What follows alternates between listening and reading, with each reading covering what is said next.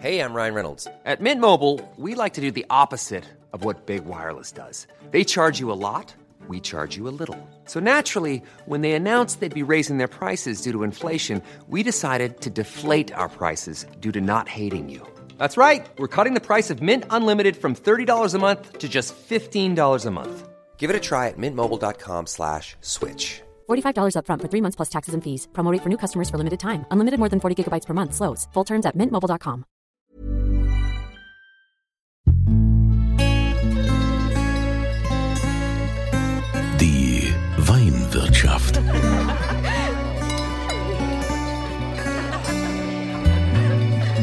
Das schöne Leben mit Andreas Kunze. Willkommen in der Weinwirtschaft. Auch heute bin ich wieder unterwegs, aber nur gedanklich, denn in Corona-Zeiten sind wir ja alle darauf angewiesen, dass wir den Mindestabstand einhalten. Wir machen das über Datenleitung und ich möchte euch heute einen Macher vorstellen, der mittlerweile in Nierstein das Weingut St. Anthony betreut. Der hat einen riesen Lebenslauf. Er hat es wirklich geschafft, irgendwann quer einzusteigen mit dem Wein. Vorher hat er studiert, aber seine Geschichte soll er am besten selbst erzählen, weil er hat quasi den Wein digital gemacht. Es ist Dirk Würz. Schön, dass du da bist. Hallo. Dirk, wir müssen erstmal von vorne anfangen. In Ludwigshafen geboren, du bist bekennender Pfälzer und zum Wein bist du ja recht spät gekommen. Vorher hast du ja einen Haufen studiert. Ja, ich habe viel studiert. Also zum Wein kam ich tatsächlich früh, mit 17 eigentlich schon. Aber da ich aus so einer klassischen Bildungsbürgerfamilie komme, Beamte, Lehrer, Anwälte und sowas, war eine Karriere im Weinbau unmöglich. Das heißt, ich habe dann quasi das gemacht, was man als gutes Kind tut, damit die Eltern die Klappe halten und die Apanage weiterläuft. Ich habe studiert BWL in Mannheim und Politikwissenschaft in Mainz. Und wie du dann damit fertig warst? Ja, so wirklich fertig war ich nie, weil ich habe das natürlich nie zu Ende studiert. Ich habe also einfach studiert, damit, äh, damit ähm, der schöne Schein gewahrt bleibt und äh, habe während des Studiums alles Mögliche gemacht. Also ich habe immer ein bisschen in der Landwirtschaft gearbeitet, auch in Weingütern gejobbt, aber ich habe auch viel in der Gastronomie gearbeitet. Ich habe lange Jahre als Türsteher gearbeitet. Das war eigentlich ähm, das, was auch am meisten Spaß gemacht hat. Also du kennst dich also mit Selektion gut aus. an, an Clubtüren. Ja, früher hieß es ja noch Disco. Wenn man sagt, ich war in der Disco-Türsteher, dann wissen alle schon mal, oh, der ist alt. Heute heißt es Club. Ja, Ja, und äh, jetzt, wie kam es dann aber letztendlich zum Wein? Also hauptberuflich war es dann äh, im Jahr 1900, lass mich überlegen, 96, als ich dann in das äh, wunderbare, großartige und legendäre Weingut Robert Weil kam, um dort ein Praktikum zu machen. Und äh, Wilhelm Weil, witzigerweise nach, ich glaube, drei Monaten des Praktikums mir sagte, willst du nicht hier bleiben? Ich brauche noch einen Kellermeister. Dann? Ja, ja, ab- abracadabra, dann war ich Kellermeister. Also das war das ja, ich habe dann ich habe dann sogar eine Visitenkarte gehabt, da stand Kellermeister drauf. Ich habe da immer gesagt, ich bin Deutschlands erster Visitenkartenkellermeister. Aber es war es war ganz verrückt nach all den Jahren immer so ein bisschen jobben und machen und tun, war ich halt angekommen und ähm, wusste relativ schnell, um was es geht und wie, wie es funktioniert und hatte einen Altkellermeister damals, den Michael Trien, der ist dummerweise leider schon gestorben, der äh, mich dann auch an die Hand nahm und halt eben Willem Weil. Also von dem habe ich dann im Hauruck- und Eilverfahren alles gelernt, was nötig war. Ja, und diese Liebe zum Wein, die, die hat sich äh, wie entwickelt? Wie hast du da probiert? Was, was, was hast du da gemacht? Also ich war, ich habe schon immer gerne gefeiert und schon immer gerne getrunken. Und natürlich als Teenie Wein äh, war da nicht wirklich äh, angesagt. Aber ich war ganz schrecklich verliebt, als ich 17 Jahre alt war, in die Tochter von, vom Fred Emmerich. Fred Emmerich war mal so ein bekannter Mannheimer Künstler. Ich war in Mannheim in der Schule in der Zeit und ähm, die Tochter war aber deutlich älter als ich, die war Mitte 20 und äh, war natürlich null interessiert an mir, so dass mein Leben mehr oder minder zu Ende war. Also ich dachte, okay, bin verliebt, Liebeskummer, ich muss jetzt sterben. Und ihr Papa, der Fred, äh, hat gesagt, hier Bub, komm, wir trinken mal eine. Und dann hat der, der war ein Weinfreak, dann hat der aus dem Keller eine Magnumflasche Wein rausgeholt und hat die aufgemacht und ich habe aufs Etikett geguckt und es war 1900 Chateau Lafitte. Damals, heute würde ich auch sagen, damals dachte ich, boah, gut, also mein Leben ist rum, dann trinke ich eben schlechten Wein und sterb, ja, so, der ist ja 80 Jahre alt oder sowas. Aber dann war das halt, als der die, ich habe gesagt, hier, das kann man doch nicht trinken. Und dann sagt er, halt Mund und trink. Und dann, äh, ich werde es nie vergessen, das, der erste Schluck, das war, das war wie Weltengelskonferenz auf der Zunge. Ich habe gedacht, ich muss durchdrehen. So gut war das.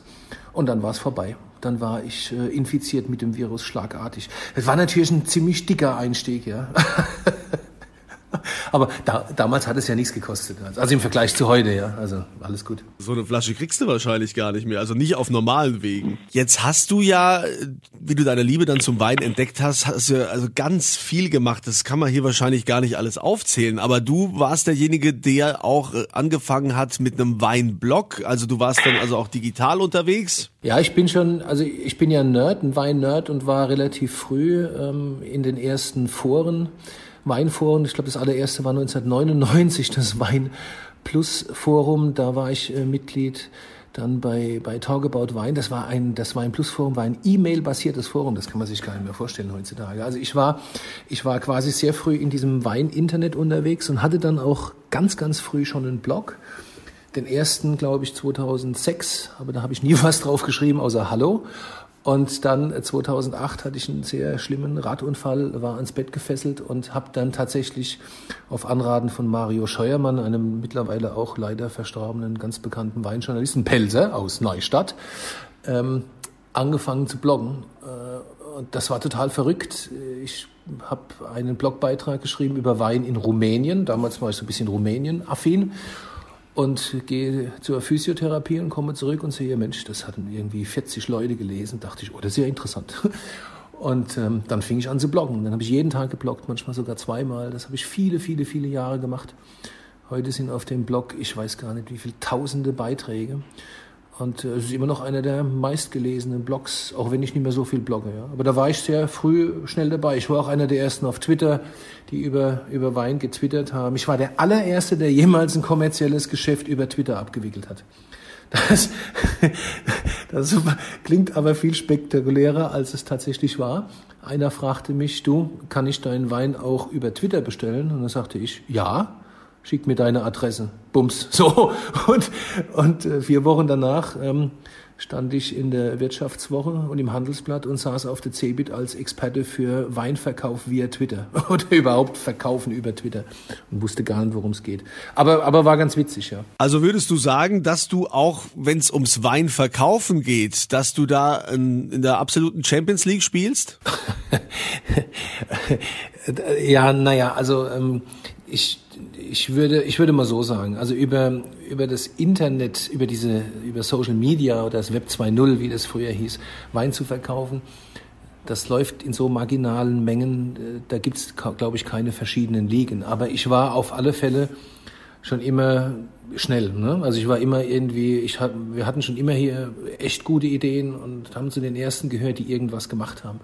Twitter Sales Day und weiß der Teufel, lauter so bestimmte Angebote, die es halt vorher nicht gab. Aber die hatten auch alle eine relativ kurze Halbwertszeit. Also wenn du, wenn du in der Champions League spielst, dann willst du ja jedes Jahr da mitspielen und diese, diese speziellen Weinverkaufsgeschichten im Social Network, die hatten und haben schon immer eine kurze Halbwertszeit. Also das ist so ein bisschen das Problem. Das geht vier, fünf Mal und dann machen es ganz viele, dann ist es zu viel, dann wird es langweilig und dann ist es auch schon schnell wieder weg. Ja. Du hast ja auch mal gesagt, es gab auch äh, bei, beim Stern hattest du ja auch eine Serie und mhm. du hast auch mal gesagt, du würdest den Wein gerne demokratisieren oder so ähnlich, dass, dass der Wein einfach, äh, dass die Leute einen besseren Zugang dazu haben. Wie erklärt sich das? Also ja, Wein demokratisieren ist die große Mission meines Lebens. Als ich mit Wein anfing, war, also ich bin 17, war das ein Thema für das, was man heute so schön als alte weise Männer bezeichnet. Ne? Also das waren so Geheimzirkel mit einer Geheimsprache und man wurde belächelt, so junger Mann, äh, bla bla. Ja? Und, und, ich fand das ganz fürchterlich. Wein war, war unglaublich elitär und es hat sich durchgezogen dann durch die 80er, durch die 90er Jahre. Und Anfang der 2000er war das auch noch so. Und durch das Aufkommen des, ähm, des Internet, des Social Networks,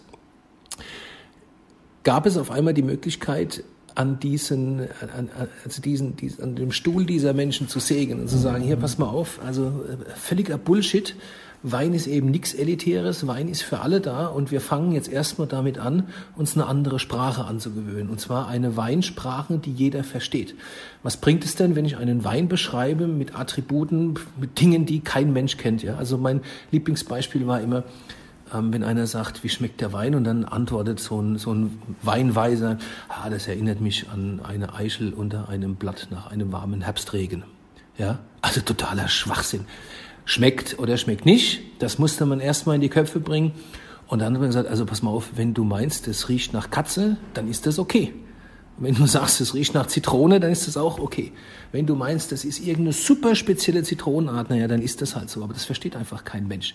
Also es ging tatsächlich erstmal darum, die Weinsprache runterzubrechen auf das, was der Normalo versteht und, und den Leuten klarzumachen, es ist keine elitäre Geheimwissenschaft. Wein ist für alle da und am Ende geht es nur darum, aufmachen, trinken, schmeckt, schmeckt nicht, fertig, Ende aus. Und das war natürlich gerade in der Fachwelt, das wollte keiner hören, ja, aber überhaupt gar keiner. Das war schon, das war schon speziell. Mittlerweile hat es sich total demokratisiert, aber die Revolution frisst ihre Kinder. Also die, die ganzen Mitstreiter von damals werden jetzt von, von, ihren, von ihren Zöglingen überholt, die es wieder in eine andere Richtung drehen. Also jetzt ist es fast schon wieder so, dass bestimmte Vokabeln, die wir damals uns so ausgedacht haben, die sind jetzt auch schon fast wieder Geheimsprache. Also du, merkst, es ist so ein Prozess, den muss man permanent am Laufen halten. Also es muss sich so weiterentwickeln, dass es, dass es nicht wieder rekrediert und in irgendeiner Kammer verschwindet. Also diesmal in so einer virtuellen Kammer im Netz. Das wäre schon ganz wichtig. Ja. Jetzt warst du ja lange im Rheingau, äh, Robert mhm. Weil, Balthasar Ress warst du auch. Jetzt ist deine Station, jetzt bist du angekommen in Nierstein bei St. Anthony. Was ist da jetzt deine Mission? Also ja, ich bin jetzt äh, nach vielen Jahren im Rheingau, bin ich jetzt wieder zurück in Rheinhessen. Ich habe ja 30 Jahre in Rheinhessen gelebt, aber nur ganz wenige Jahre in Rheinhessen gearbeitet. Relativ erfolglos übrigens. Jetzt ähm, bin ich zurück in Rheinhessen, hier an der Rheinfront im Weingut St. Anthony, bin der geschäftsführende Gesellschafter. Das ist quasi jetzt meine, ich bin jetzt schon auch schon über 50, traust mich kaum zu sagen, meine letzte Station meines Berufslebens, denke ich, weil ich nicht vorhabe, in Rente zu gehen. So jemand wie ich geht eh nie in Rente. Bei mir ist nur die Frage, wie arbeite ich im Alter. St. Anthony ist ein, ist ein Kleinod, das ist ein Juwel. Wir sind hier in, in Nierstein am Roten Hang, also diese 270 Millionen Jahre alte Gesteinsformation. Äh, dieses, dieses Riff aus diesem Urzeitmeer, das völlig einzigartig ist und das es in dieser Formation in ganz Rheinhessen nicht nochmal gibt. Rheinhessen steht auf Kalk in der Regel. Äh, dieses Kleinod hier gilt es jetzt ähm, ja, zu dem zu machen, was es, was es aufgrund seiner Lagen eigentlich sein sollte, nämlich ein Spitzenweingut. Aber kein so ein abgedrehtes, also nicht irgendwie so ein Chateau, wo kein Mensch reinkommt, sondern so was Erlebbares. Also wir sind hier völlig normal. Wir haben, wir sind eine lustige Truppe. Wir machen total genialen Wein für sehr erschwingliche Preise. Das muss man echt sagen. Und haben einfach ein Lagenpotenzial. Es ist einzigartig. Ich kann jedes Jahr, wenn ich möchte, acht große Gewächse machen. Das ist unvorstellbar, ja. Also das ist quasi, für einen Weinmacher ist das das Paradies hier. Und aus diesem Paradies sollt ihr natürlich auch was bekommen. Ich verlose ja immer hier in der Weinwirtschaft einen speziellen Wein, diesmal von St. Anthony. Und zwar geht ihr auf mein Formular podcast.kunze.tv und da füllt ihr bitte aus, in welcher Weinregion sich das Weingut St. Anthony mit Dirk Würz befindet. Einfach da äh, reinschreiben und dann nehmt ihr an der Verlosung teil. Und äh, lieber Dirk, welchen Wein hast du denn ausgesucht? Ja, ich dachte, Verlosung ist was was Besonderes, machen wir einen besonderen Wein, dann gibt es ein großes Gewächs aus dem Jahrgang 2018, aus unserer wichtigsten Lage hier, dem Orbel. Dem Orbel, was kann man dazu sagen? Der Orbel ist äh, quasi der Anfang oder das Ende des Roten Hangs, je nachdem aus welcher Richtung man guckt. Der Orbel ist öffnet sich ins Hinterland, das heißt, da findet nachts ein Luftaustausch mit dem Rhein statt. Das heißt, die Weine haben ein ganz klein bisschen mehr Frische als die ganz kräftigen Dinger direkt vorne am Roten Hang, die den ganzen Tag in der Sonne liegen. Und der Orbel ist so unser, das ist so unser lieblingsgroßes Gewächs. Das kann man nämlich auch einfach mal so schön wegschlappern, ohne viel nachdenken zu müssen. da, wenn ihr da also Lust drauf habt, bitte macht mit podcast.kunze.tv. Wenn du jetzt sagst, du bist jetzt Anfang 50 und ähm, bist, ja, das hörst du ungern und und äh, bist jetzt quasi angekommen im, in St. Anthony. Was schwebt dir noch so vor? Was möchtest du quasi der Nachwelt hinterlassen? Oh, was ich der Nachwelt hinterlassen möchte. Äh, viel Wein vor allen Dingen, viel guten Wein. Ich möchte, dass meine Enkel und meine Urenkel eines Tages am Tisch sitzen und sagen, Mensch, guck mal, der Opa, da hat er aber einen rausgehauen und dann in die Schatzkammer gehen und äh, gehen können und sehen, dass da irgendwie noch ein paar hundert Flaschen liegen. Also ich würde gern so ein flüssiges Vermächtnis hinterlassen äh, das, das ist eigentlich mit das Wichtigste. Das nächste, was ich gerne hinterlassen möchte, ist ein, sind äh, gute Weinberge, gesunde Weinberge. Wir arbeiten hier ökologisch. Wir sind Demeter zertifiziert. Ich arbeite seit fast 20 Jahren ökologisch. Ich könnte mir überhaupt gar nichts anderes vorstellen. Ähm, und das tue ich eben auch deswegen, um der nächsten Generation gesunde Weinberge und gesunde Böden zu hinterlassen. Also das, das ist äh, auch extrem wichtig für mich. Das sind so die, wenn es ums Weinmachen geht, sind das die zwei wichtigsten Dinge. Guter Stoff und einen gesunden Boden. Jetzt hast du die großen Gewächse angesprochen, dass du viele davon machen könntest, ähm, weil du die Lagen dazu auch hast. Natürlich äh, reden wir bei einem großen Gewächs auch äh, von einem entsprechend hohen Preis. Also da sind wir ja schon mal locker zwischen 30 und 50 Euro die Flasche.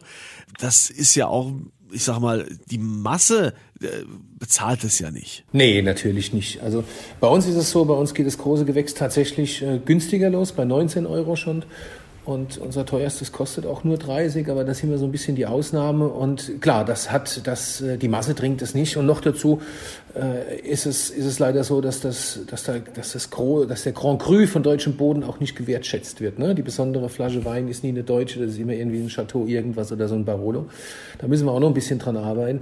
Ähm, tatsächlich spielt die Musik natürlich im Einstiegsbereich, das ist ganz klar. Aber das ist ja auch normal. Ich meine, wer säuft denn auch jeden Tag für 30 oder 50 Euro eine Pulle Wein? Also das ist ja auch das, das ist ja auch absurd. Also das muss ja auch nicht sein. Es gibt gerade hier bei uns in Deutschland gibt es Bombenweine im Segment zwischen 5,90 und, und 97, 8,50 Euro. Die sind international nicht vergleichbar und unschlagbar. Ja? Da spielt die Musik und da machen wir natürlich auch ganz viel. Also wir haben Chardonnay äh, und Weißburgunder in dem Segment. Wir machen sehr, sehr, sehr, sehr viel Rosé. Das ist so mein, mein liebstes Steckenpferd eigentlich. Ich produziere extrem viel Rosé, was aber auch daran liegt, dass ich hier fast, ja, fast 40 Prozent Rotweinanteil habe im Weingut. Der Rosé, ähm, ein sehr beliebter Wein, ist ein sehr gut zu vermarktender. Ich mache jetzt gerade ein neues, was darf ich das sagen? Ich mache gerade ein neues Projekt mit, äh, mit einem Wein, der heißt Love and Hope. Liebe und Hoffnung, das ist ja genau das Richtige in der jetzigen Zeit. Und auf dem Etikett ist das äh, Girl with Balloon von Banksy. Das ist mein äh, momentan lustigstes, spannendstes, witziges, witzigstes und aufregendstes Projekt, was ich in meinem Leben gemacht habe, kann man sich vorstellen. Das Balloon Girl von Banksy auf dem Etikett, das ist, äh, das ist nicht so einfach. Wieso ist das nicht so einfach? Naja, das kann man ja nicht einfach so machen. Ne? Also da würde man ja gegen alle möglichen, also das bedeutet, das bedeutet ja, ähm, also auf dem, auf dem Rückenetikett steht auch äh, Trademark Banksy. Also das bedeutet ja, dass wir da schon alles richtig machen. Klar, das muss ja also mit den Rechten und so alles. Genau, ne? genau, genau. Und das ist mega, das ist mega, mega spannend. Also das ist total verrückt. Das macht richtig viel Spaß und schmeckt super gut. Ja, das ist ja mal die Hauptsache, dass das auch gut schmeckt. Und jetzt gerade in der Corona-Zeit finde ich, das ist ein schönes Zeichen. Also ja, Love and Hope ist gut. Ne? Also ich habe, wir haben, wir haben äh, Tausende von Postkarten gedruckt, wo einfach nur ein rotes Herz Love and Hope drauf ist, keine Werbung, kein gar nichts und verschenken die und sagen, Leute, ey, schreib doch mal wieder jemanden, den du lieb hast oder an den du schon lange nicht mehr gedacht hast schick ihm doch einfach mal eine Postkarte mit einem roten Herz, wo Love and Hope draufsteht. Da geht es dann auch gar nicht um den Wein und gar nichts, es geht einfach nur um die Message, ja. Das ist das Schöne an diesem Projekt, dass es so eine schöne Message hat. Dirk Würz, der Weinverrückte, kann man sagen. Äh, du machst ja jetzt auch äh, quasi in Corona-Zeiten, hast du jetzt eine digitale Weinbar eröffnet. Erzähl mal darüber was. Ja, das war mit das Erste, was wir jetzt gemacht haben. Wir haben uns natürlich überlegt, ähm, also es gibt, es gibt viele verschiedene Aspekte, warum wir das gemacht haben. Der Auslöser war tatsächlich, dass viele Kollegen mich angerufen haben und gesagt oder mir auch geschrieben haben und gesagt haben, Mensch, scheiße, ich habe keinen Webshop, ich habe keine Privatkunden, ich verkaufe nur an Handel und Gastro, die Gastro ist zu. Um Himmels Willen, was mache ich? Wie überstehe ich das? Und äh, aus, dieser, aus, diesen, aus diesen vielen Anrufen heraus hatte ich so die Idee, Mensch, ähm, die, die Winzer haben, denen fehlt ein wichtiger Absatzkanal und den Menschen draußen fehlt der soziale Kontakt. Sprich, äh, sie gehen in die Kneipe oder in eine Bar und trinken ein Glas Wein. Also müssen wir irgendwie gucken, wie wir das zusammenbringen. Und so entstand die Idee für Dieter. Dieter, die digitale Weinbar. Der Name Dieter, weil äh, in einem der größten Weinkataloge Deutschlands hat mich neulich einer zum Dieter Wirtz gemacht. Da stand also unter einem Foto von mir statt Dirk Wirtz Dieter Wirtz. Fand ich total lustig. Ähm, wir gründen Dieter die Weinbar. Ich äh, besorge die Weine von den Kollegen, die eben keine äh, Privatkunden haben oder keinen Webshop und deswegen momentan so einen schwierigen, schwierigen Absatz oder denen halt ein wichtiger Absatzkanal fehlt. Kauf denen das Zeug ab, stell die Pakete zusammen und wir verkaufen das an, an die große Community im, im Internet. Ich habe eine sehr große äh, Weingruppe gegründet vor vielen Jahren, Hauptsache Wein heißt die mit 17.000 Leuten und treffen uns dann einmal in der Woche auf Zoom. Wir haben so eine Profi-Zoom-Lizenz das heißt, da passen irgendwie 300 Leute rein. Wir sind im Schnitt so, ich glaube, so um die 100, meine ich, 120.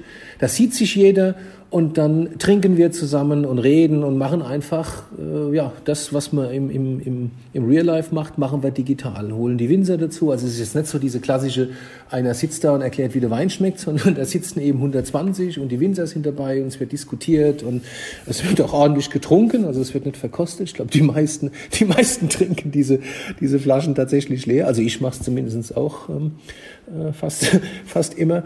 Und wir erzählen am Ende auch viel Blödsinn. Jetzt ähm, die nächsten Tage macht sogar einer Musik. Also das ist, das ist total schön. Das macht unglaublich viel Spaß und alle haben was davon. Dirk Würz, ein Weinverrückter, der nie still sitzt und nie still steht, sondern immer wieder sich was einfallen lässt und natürlich dafür auch brennt. Immer wieder innovativ. Jetzt mittlerweile Chef von St. Anthony in Nierstein von dem Weingut. Und äh, lieber Dirk, gibt's denn irgendwas, wo du sagst, also das würde ich mir für die Zukunft der Weinbranche wünschen, gerade jetzt auch in der Krise, weil die ja alle ein Problem haben, nachdem es keinen Prowein gab, nachdem die Gastronomie ja schließen musste. Was würdest du dir für die Zukunft wünschen? Oh, mein Lieber, ähm, ich würde mir ganz viel für die Zukunft wünschen, aber dann machen wir, glaube ich, noch fünf Podcasts. Ich versuche mal die wesentlichen Punkte schnell aufzuzählen. Also Punkt Nummer eins ist, ich würde mir sehr viel mehr Solidarität wünschen. Denn was viele nicht verstehen, ist, mein Mitbewerber ist nicht der Nachbar hier im Ort. Mein Mitbewerber sitzt in Spanien und in Italien und in Frankreich, die mit ihrem teilweise äh, Billigzeug unseren Markt überschwemmen. Das sind unsere Mitbewerber. Also ich würde mir mehr Solidarität hier unter, unter Winzern wünschen, um einfach bestimmte Dinge auch zusammenzumachen. Denn da kommen wir zu Punkt zwei. Was ich mir auch sehr wünsche, ist, dass künftig jeder erkennt, was er kann und was er nicht kann. Ich glaube, die Zeiten, wo man meint, alles können und machen zu müssen, sind lange vorbei. Ich bin ein großer Fan des genossenschaftlichen Prinzips. Allerdings muss es funktionieren. Also nicht so, wie es bei vielen Genossenschaften läuft, dass es eben nicht funktioniert. Sondern jeder macht das, was er am besten kann. Die Frage ist, muss ich denn Trauben produzieren? Muss ich daraus Wein machen? Und muss ich das auch vermarkten? Oder langt es nicht, dass ich jemanden habe, der Trauben produziert und daraus Wein machen und das sehr gut vermarkten kann oder kann ich vielleicht nur vermarkten. Also ich glaube, das sind ganz wichtige Dinge, über die man sich Gedanken machen muss, wie man, wie man künftig mit diesen ganzen einzelnen Produktionsschritten auch umgeht und ob man denn unbedingt, ob es für jeden wirklich Sinn macht, Generalist zu sein. Das, äh, das halte ich eher für absolut unwahrscheinlich. Was ich mir noch wünsche, ist, dass deutscher Wein wertgeschätzt wird. Ich bin natürlich, ich liebe alle Weine dieser Welt, egal woher sie kommen. Aber ich bin halt nun mal Winzer hier in Deutschland und ich wünsche mir, dass deutscher Wein wertgeschätzt wird, dass die besondere Flasche Wein tatsächlich auch mal eine deutsche ist und nicht immer nur ein Chateau irgendwie. Und dass es in dieser Wertschätzung, äh, die es, die ja eine durchaus emotionale und subjektive ist, dass die sich auch in Erlösen widerspiegelt, dass eine möchte, ich möchte jetzt nicht, dass eine gute Flasche deutscher Wein 100 Euro kostet. Das ist nett, wenn das passiert.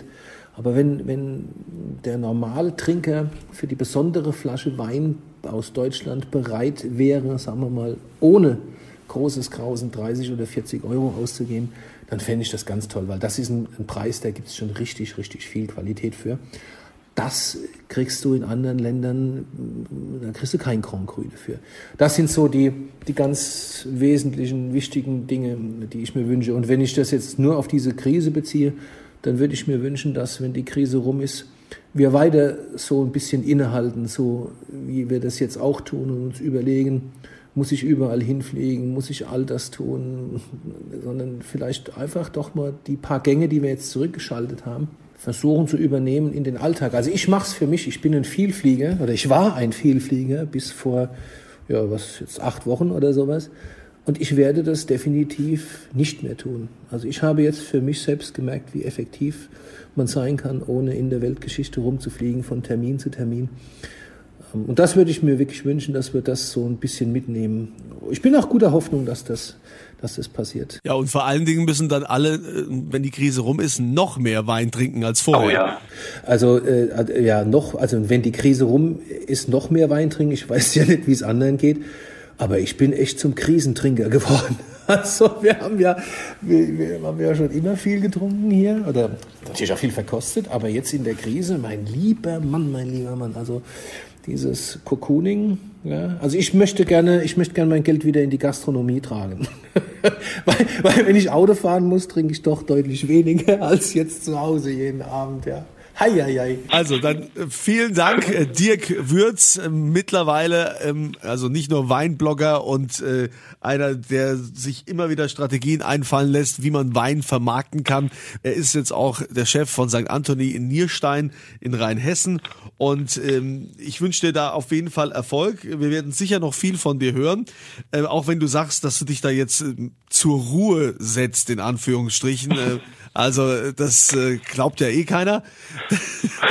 ja, wird schwierig, ja. Ja, du bist aber so lieb, dass du uns ja jetzt einen äh, sensationellen Wein hier hinterlässt, den ich verlosen darf. Da geht ihr auf podcast.kunze.tv.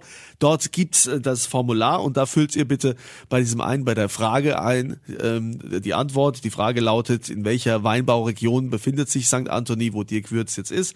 Das ausfüllen und dann bekommt ihr welchen Wein? Unser großes Gewächs aus dem Orbel aus dem Jahrgang 2018. Da freuen wir uns drauf. Lieber Dirk, alles Gute. Und äh, jetzt hören wir mal, was äh, unsere Weinexpertin Christina Hilke heute wieder anzubieten hat. Es geht ja immer um alltägliche Weingeschichten. Ja, ist es schon wieder soweit? Ja, wir haben jetzt mein Lieblingsthema heute, Christina. Es geht um den veganen Wein. Das ist ja zurzeit voll im Trend. Alle fahren drauf ab. Was hältst denn du davon? Gibt es überhaupt so einen hundertprozentigen veganen Wein? Ja, veganer Wein bedeutet, dass man bei der Herstellung nicht mit tierischen Produkten gearbeitet hat. Also zum Beispiel beim Klären und Schönen setzt man Gelatine ein oder Eiweiß oder Eiklar. Und das heißt, dieses Produkt wurde hergestellt mit Verzicht auf äh, tierische Produkte. Ja, Moment. Kann denn der Winzer, der jetzt sagt, ich habe einen veganen Wein, kann der denn ausschließen, dass bei der Traubenpressung nicht irgendwie vielleicht doch ein Insekt oder, oder keine Ahnung, irgendeine Larve da mitgepresst wurde? Ja, selbstverständlich nicht. Also gerade wenn man jetzt zum Beispiel nicht von Hand liest, sondern mit dem Vollernter, da kommt immer noch was mit. Und auch so, ich meine, das ist ein Naturprodukt, das wächst draußen im Weinberg und da sind natürlich auch eben kleine Viecher unterwegs und kleine Käferchen und so weiter und so fort. Also ganz ausschließen kann man es nicht. Und wie konsequent muss man dann letztendlich sein? Darf der Winzer dann keinen Ledergürtel und keine Lederschuhe mehr tragen? Also ähm, schwierig zu beantworten. Aber Sie dürfen draufschreiben, vegan, wenn das entsprechend, was war nochmal, was muss geklärt sein? Es wurde bei der Herstellung von dem Wein komplett auf tierische Produkte verzichtet. Dann darf man vegan draufschreiben. Euch trotzdem eine schöne Zeit, wenn auch zu Hause und hoffentlich immer volle Gläser.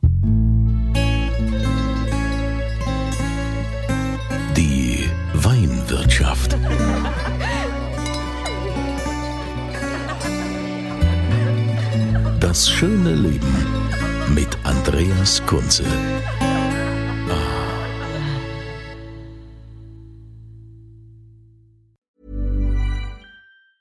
Ever catch yourself eating the same flavorless dinner three days in a row? Dreaming of something better? Well, HelloFresh is your guilt-free dream come true, baby. It's me, Gigi Palmer. Let's wake up those taste buds with hot, juicy pecan-crusted chicken or garlic butter shrimp scampi. Mm. Hello Fresh. Stop dreaming of all the delicious possibilities and dig in at HelloFresh.com. Let's get this dinner party started.